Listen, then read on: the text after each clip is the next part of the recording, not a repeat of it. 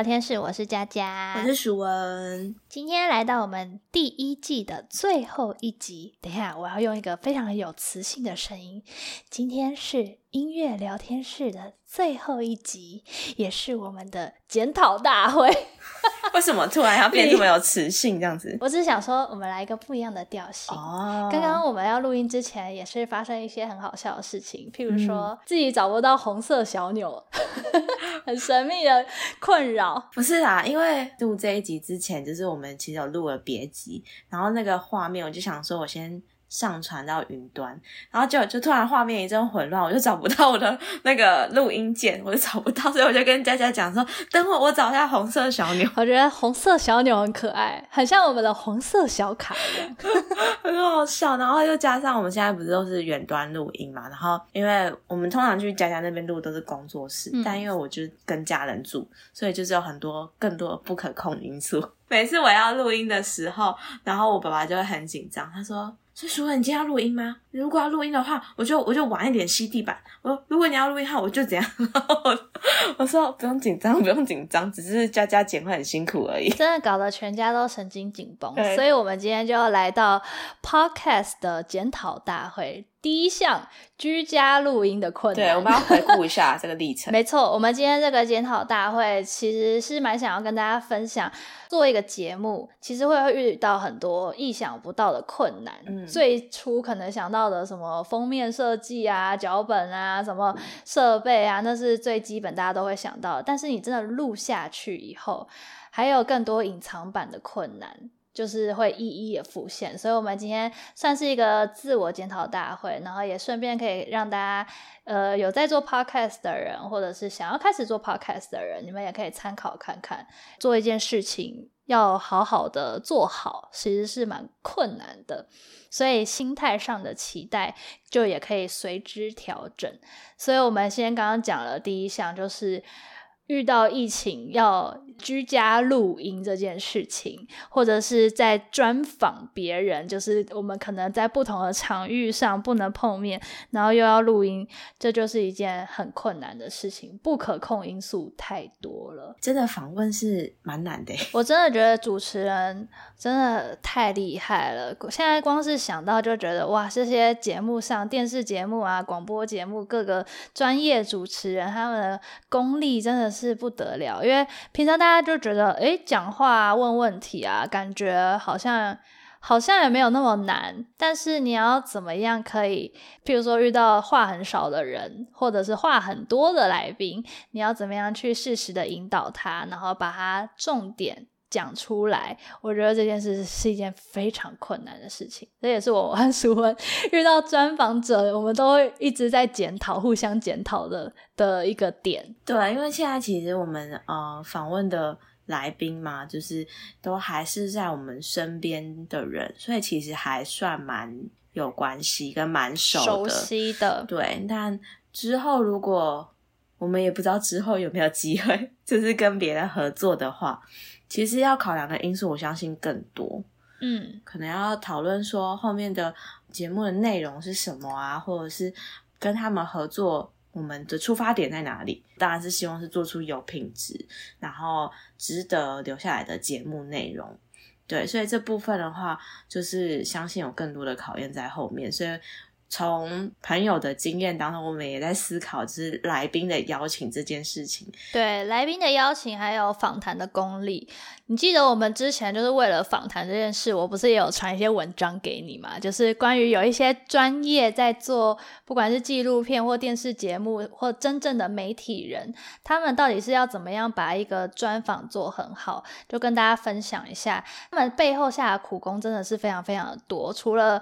写了详细的脚本之外，他们可能会做一个叫做出访的东西，就像蕊稿一样，你要跟对方真的聊一下，然后真的确认别人讲了什么，什么东西是他可以讲，什么可以留下来，什么是要要删掉的，所以他们会有一个初稿的访谈，嗯，然后再精简，然后再有很多可能小帮手写逐字稿啊，什么什么等等的，然后最后正式访谈，然后再透过剪辑。才会是我们听到的访谈，所以有些访谈看似就是短短的十分钟、十五分钟，但那个背后下的苦功可能就是好几天，然后还有好多好多的工作人员。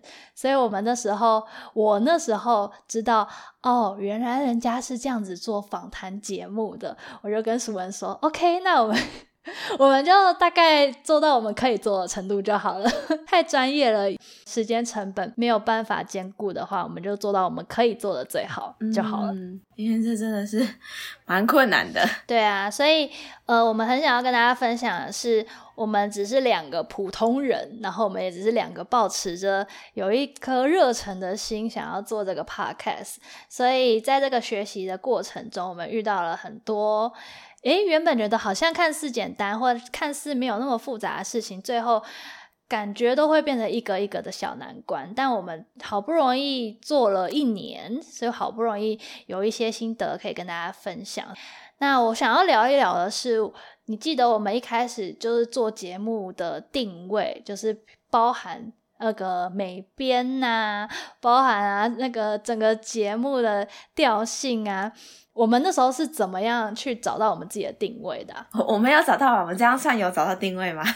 有啊，因为我们现在的定位就是，呃，没有到很学术。也没有到很松的那种乱聊，因为我们还是有认真在剪辑，然后也有在思考每一集大概要讲的什么。嗯，就我们有抓到一个我们自己的调性。你觉得没有吗？不是，因为我之所以这方面不太敏感，我只是很单纯知道说，哎，我们要聊什么或者我们要做什么，然后我就会去做的人。嗯，我的特性就是我的行动力算是蛮看得见的。对，因为我就是一个。很怕我没有马上做，然后我就忘记的人。嗯，所以那时候我印象当中要开始的时候，我的底线就是这个东西要开始动工。所以就是我们不管怎么讨论或什么，只要以可以开始做为一个目标，那就是往那个方向，就是我可以接受跟你可以接受的部分，然后大家达成协议，然后就步上轨道进行这样子。嗯，但我觉得这件事情要。维持一个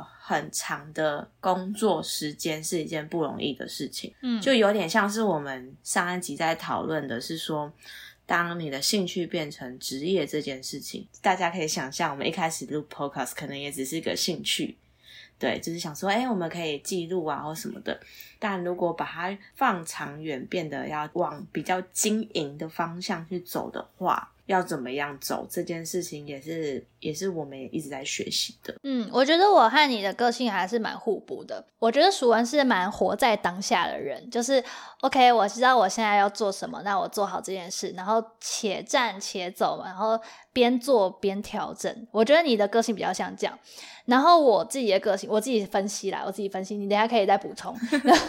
我自己的个性是，我是需要模仿的人，就是我不是一个很有创意的人，所以我一直需要非常非常大量的资讯。譬如说，我今天如果觉得很迷茫，我们的节目定位到底是什么，我完全搞不清楚。然后虽然我知道我很喜欢。音乐教育，然后舒文擅长音乐治疗，但我不知道我要怎么样呈现这些有趣的东西的时候，我可能会大量的听非常多的节目，嗯，然后我就会丢给舒文，就我觉得这个这个架构很好，哦，我喜欢他的这个什么什么什么，就是我会可能有十个 model，然后丢给你，然后舒文可能就会被压着喘不过气，想说现在发生什么事情讲，但是我只是会想说。哦，我喜欢这个东西的什么，然后这个东西的什么，然后这个东西的什么。那我们从每一个节目里面萃取出我们喜欢的样子，然后这样慢慢找到我们自己的样子。我觉得这是当初我在做这个节目的定位，我一直在尝试找到喜欢的样子，这件事情是很难的。然后，因为我们都不知道。什么叫做我们喜欢的样子？什么叫做我们可以的样子？我们擅长的样子是什么？因为我们都没有做过广播节目，或者是这种线上的东西，所以当时我自己是看了非常多。就是那时候线上还蛮有名的 podcast，然后我也会分析哦，他们是闲聊，我不想都是闲聊。哦，他们是很学术，我不想都学术。啊，他们怎么样好，怎么样不好，这个音乐穿插或者是讲话后面有没有背景音乐，这些都是我一直在思考，一直在考量。才慢慢的确立说啊，我们现在这个节目的风格是我们喜欢的，包含很多细节，譬如说我们讲话，我们就是不想要背景音乐，这不是因为我们很懒惰，或者是我们阳春，是因为我喜欢这样的风格，我喜欢这样的调性，嗯，我才会更确立知道说啊，不是因为我很废，我不会做这个蹭音乐这件事，而是因为我喜欢这件事情，所以。会更有信心，然后就一点一滴的累积出我们的样貌。嗯嗯，这是我自己在找到音乐聊天室节目风格的方式，就分享给大家。嗯。我自己会感觉到，感觉是佳佳会有一定的要求才会去做这件事情。应该说，我的个性我会大概有粗略的东西，可能就是只是骨架的部分，我就会去做了。然后做了以后，可能就停滞，就是只有大概长这个样子。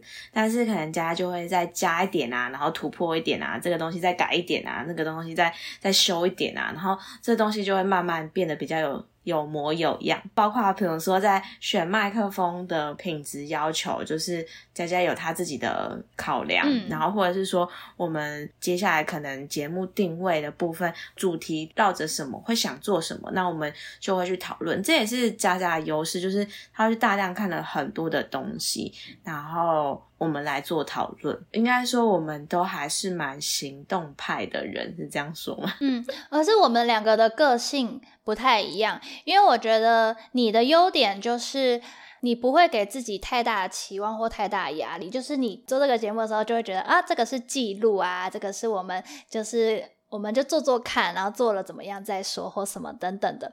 但是我当初做这个东西的时候，我就会保持我自己啦，我自己对自己的。期望会很高，因为我的个性就是这样，我会做一件事，我就不想让它做的很烂，因为我我怕丢脸，我很怕丢脸这件事情，我也很怕失败这件事情，这是我自己的个性盲点，所以我需要让我自己可以过我心中的那一关，所以我会一直在。追寻怎么样可以变好，但是这个过程其实对自己来说，我后来觉得啦，这其实对自己来说是一件很很辛苦的一件事情，因为你永远都觉得这个不够好，这个不够好，这个怎样，然后别人很棒，为什么我不可能做到像人家那样子？就是会一直有这种很多很多的。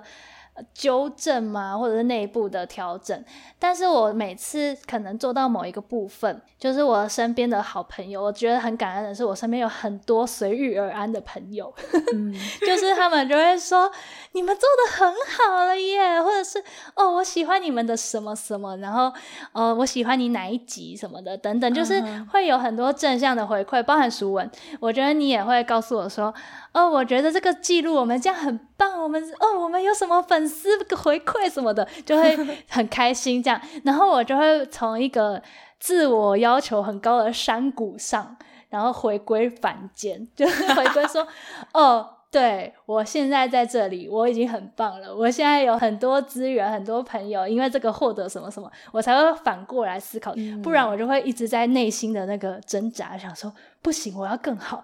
别人很棒，哦，他们怎么样？哦，我也要怎样？就会有这种这种感觉。嗯，所以我觉得我们两个的个性是真的是互补，但是因为这样的互补关系。也 造成很多的磨合，所以这又要讲到那个之前我们也有聊过，这种两个人的节目常常会有一些观念上的不同。你觉得我们这一季有没有度过这个坎了呢？我觉得比较特别的是，在做 podcast 这个之前。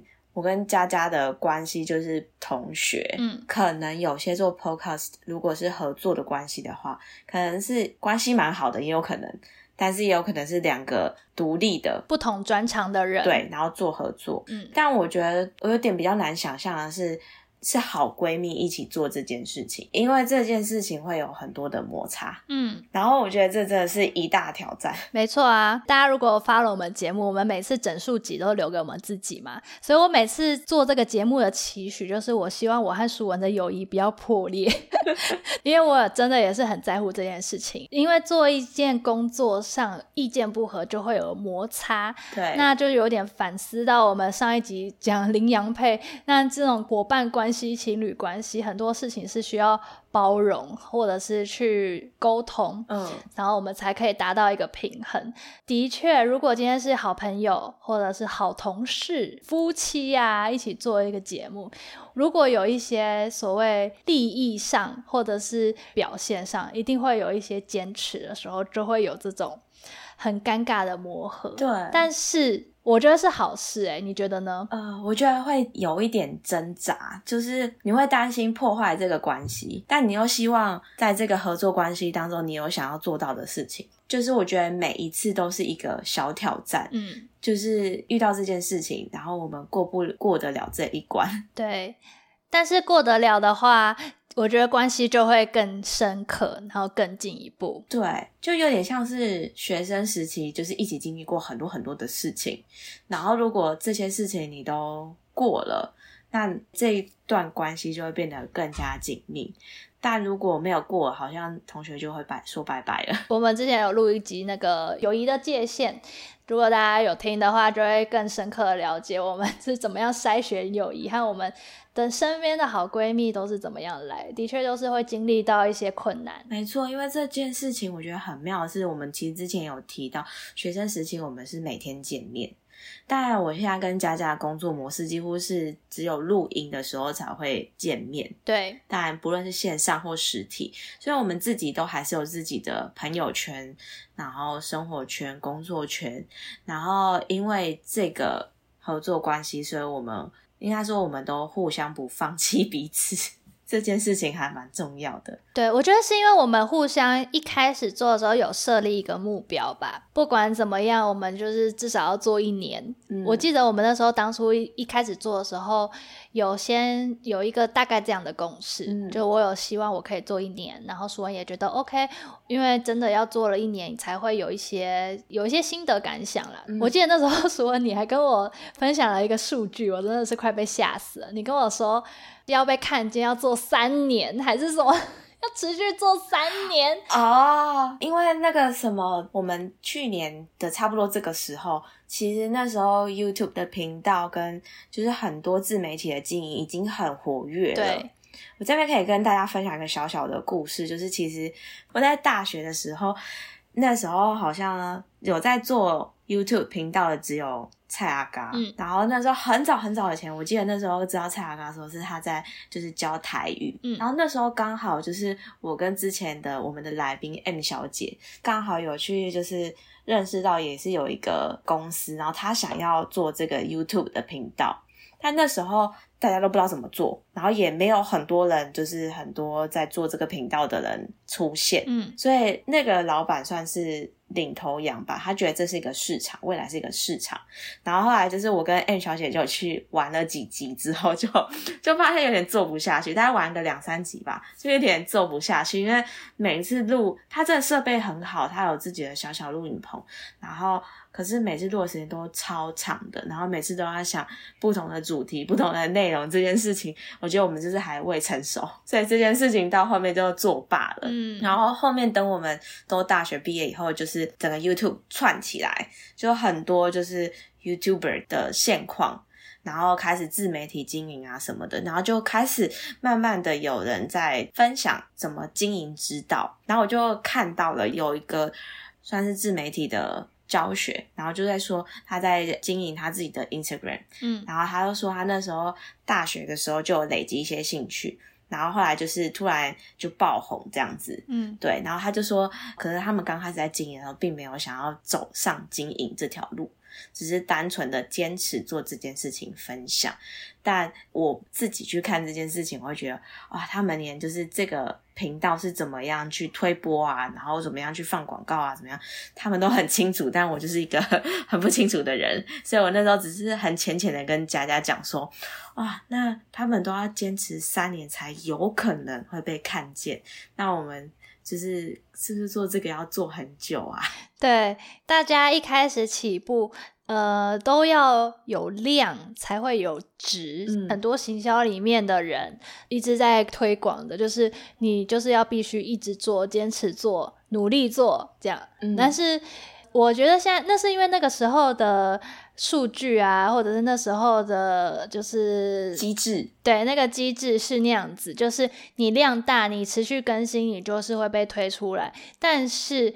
现在其实已经不一定是你做的好、做的多，你就会被看见，反而是你可能要适时的放一些广告，你是要适时的去有点像蹭流量，或者是 有一点像那个各式各样平台的异业合作的时候，你才可能被看见。这个时候就会很辛苦，所以这个时代和那时那个时代其实有点不太一样，但的确啦，就是。你要做很多不一样的事情，因为这样子才会让不一样的人看见你。所以这的确也是让别人看见自己的一个方法，就是量要大。对，所以那时候舒文你跟我说三年的时候，然后那时候我忙得要命，我们两个的工作都刚起步不久，所以都还在坚持本业的时候，我就说三年我不要，然后我就说。我我我我我们先做好一年再说好吗？这样，然后这个故事呢，大家就可以去听我们的第五十集，因为我们有讲，就是做到四月的时候我就不想做，没错，还好疫情救了我们，所以这一切的一切真的是有一点缘分啦，所以就是让宇宙带领我们。现在在做音乐聊天室的话，我个人心态就真的会放的比较松一点点。能做到我们可以做到的，然后可以在这个节目，呃，自我成长、自我精进，然后甚至或许还可以交到一些好朋友。这就是我在这个音乐聊天室之中最想要做的事情。嗯，也因此，我们的第二季会有一些调整，像是我们会把我们自己有兴趣的东西做一个特辑。那这个部分呢，我们来讲讲舒文，你到时候你的特辑会做什么样的风格呢？我自己在接触音乐治疗的过程当中，发现其实心理学的知识真的其实还蛮重要的，而且我也蛮喜欢去多了解一些心理学相关的东西。心理学的学派很多，可能跟我在学音乐治疗的过程当中接触到的。呃，理论会有一点点关系，所以呃，在毕业之后回来，我就是会开始找寻一些方向的时候，就有发现心理学派的有一个学派叫做精神分析。那精神分析里面有很多的呃理论跟技巧，当然我我没没办法说像精神专业的精神分析师这样子去讲这个领域跟这个专业，但我会蛮希望。是透过书，或是透透过一些课程，然后去把这些知识跟音乐治疗，跟我接触的个案遇到的东西做一点点连接。所以我会希望在下一季的部分会往这个方向去做延伸，也是说就是让大家知道，嗯，音乐治疗是怎么样去探索心理这个部分。然后怎么样在呃精神分析的一些相关的理论之下去做一些工作模式？然后当然前提是我没有要教大家怎么做，我只是邀请大家来跟我一起来探索这个就是神秘的精神分析。领域跟音乐治疗的结合，算是一个自我成长啦。因为最主要也是你了解的更多，你在你的职业上，你在你的音乐治疗上，就可以用更多不同的角度去看你的个案，对吧？对。所以我个人，呃，之后想要比较钻研的领域呢，也依然就是在音乐教育这一块。那包含我个人对于神经科学超级有兴趣，就是什么大脑怎么运作的啊，什么神经什么怎么鬼的，科学上的听音乐方式，我可能就会透过音乐聊天室来跟大家一起做分享。也就是说，我们之后第二季除了这样子的轻松闲聊，我和熟文都会再出一个所谓类似像读书笔记的特辑。那这两个。特辑呢，我们就会着重在我们两个比较有兴趣的部分，来跟大家做一些深入的探讨和分享。那当然，因为是自我成长，所以也欢迎大家可以跟我们一起讨论，或者是纠正我们，我 我们都非常的欢迎。所以到时候数完的读书笔记就会在精神分析、音乐治疗这一块。那我的部分呢，就会还是停留在音乐教育啊、科学、神经科学等等之类的。嗯。所以希望大家之后对于这两个主题有兴趣的话呢，都可以持续的关注我们。那当然，我们也会努力的把这些东西做扎实。我们加油！所以换言之，这个东西要扎实，就要时间的累积。或许我们要两个月出一太久了啦，没有啦，一切都是目标设在这儿，那能达到多少，能完成多少，就要看当时的天时地利人和。我们也不用逼死自己，欢迎大家跟我们一起交流，但我们也会尽我们所能去产出我们能做到的最好。嗯，这就是我们的第二季的目标，耶！所以我们这样坚持了六十集，六十集，是我们坚持了六十周，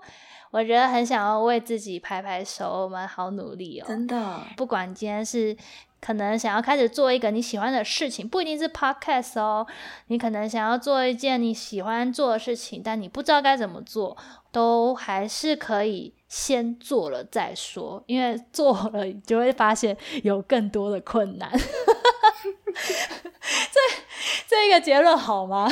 这就是一个一个考验的开始。对，做的过程你就会知道有些什么样的困难。那同时克服了这些困难，你就会变得更强大。这就是我们第一季。体会到的也跟大家分享，两个人一起合作很不容易，一个人一起合作也很不容易。那要做到一个好的东西更不容易，我们都在学习的路上，希望大家一起努力，一起进步。然后没有进步也没有关系，也可以原地踏步。对呀。后退也没关系啦，放过自己好吗？哎，这是我最近我身边朋友最常跟我讲的话。我个人有一个很奇怪的癖好，就是我很喜欢把我的人设设定在是个废物，但是我又很闲不下来，所以我就会。一直说我好废，我好想耍废，我不想做事，我好累哦。但是我就会一直做事，然后就是很像那种很讨厌的学生，就是哦，我都没有念书，但是又考一百分，就是这种，我就是这种人设，我已经接受我的人设。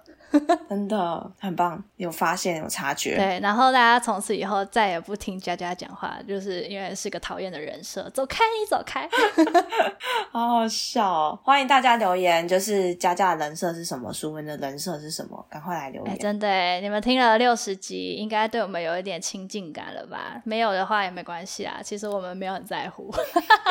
所以呢，这就是我们今天跟大家一起分享的第一季。音乐聊天室检讨大会。那我觉得我们很难能可贵的是，我们做一切失败的作品，我们就让它放在那边。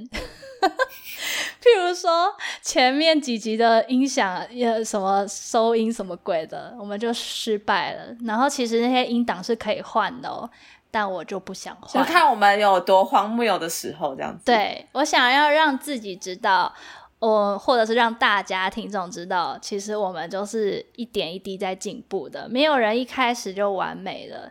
就算你一开始完美，你也一定是经过了很多的失败，只是你没有看到，别人没有看到而已。所以不需要把自己的压力设计设的太大，只要你开始做。就会有变好的可能，那没有变好也没关系，就放下，然后再去做别的事。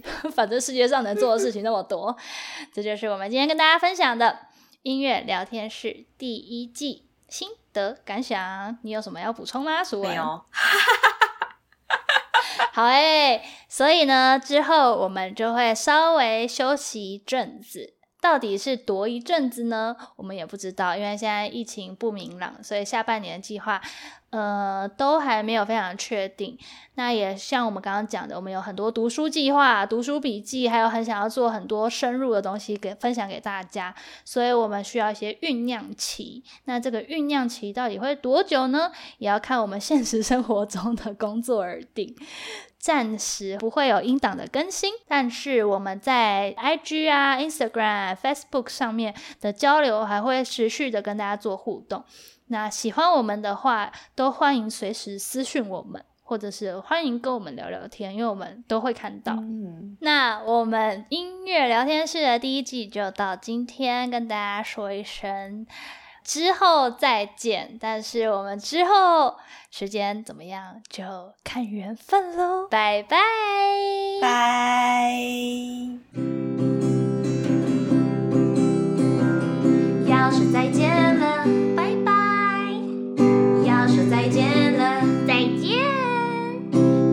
再见。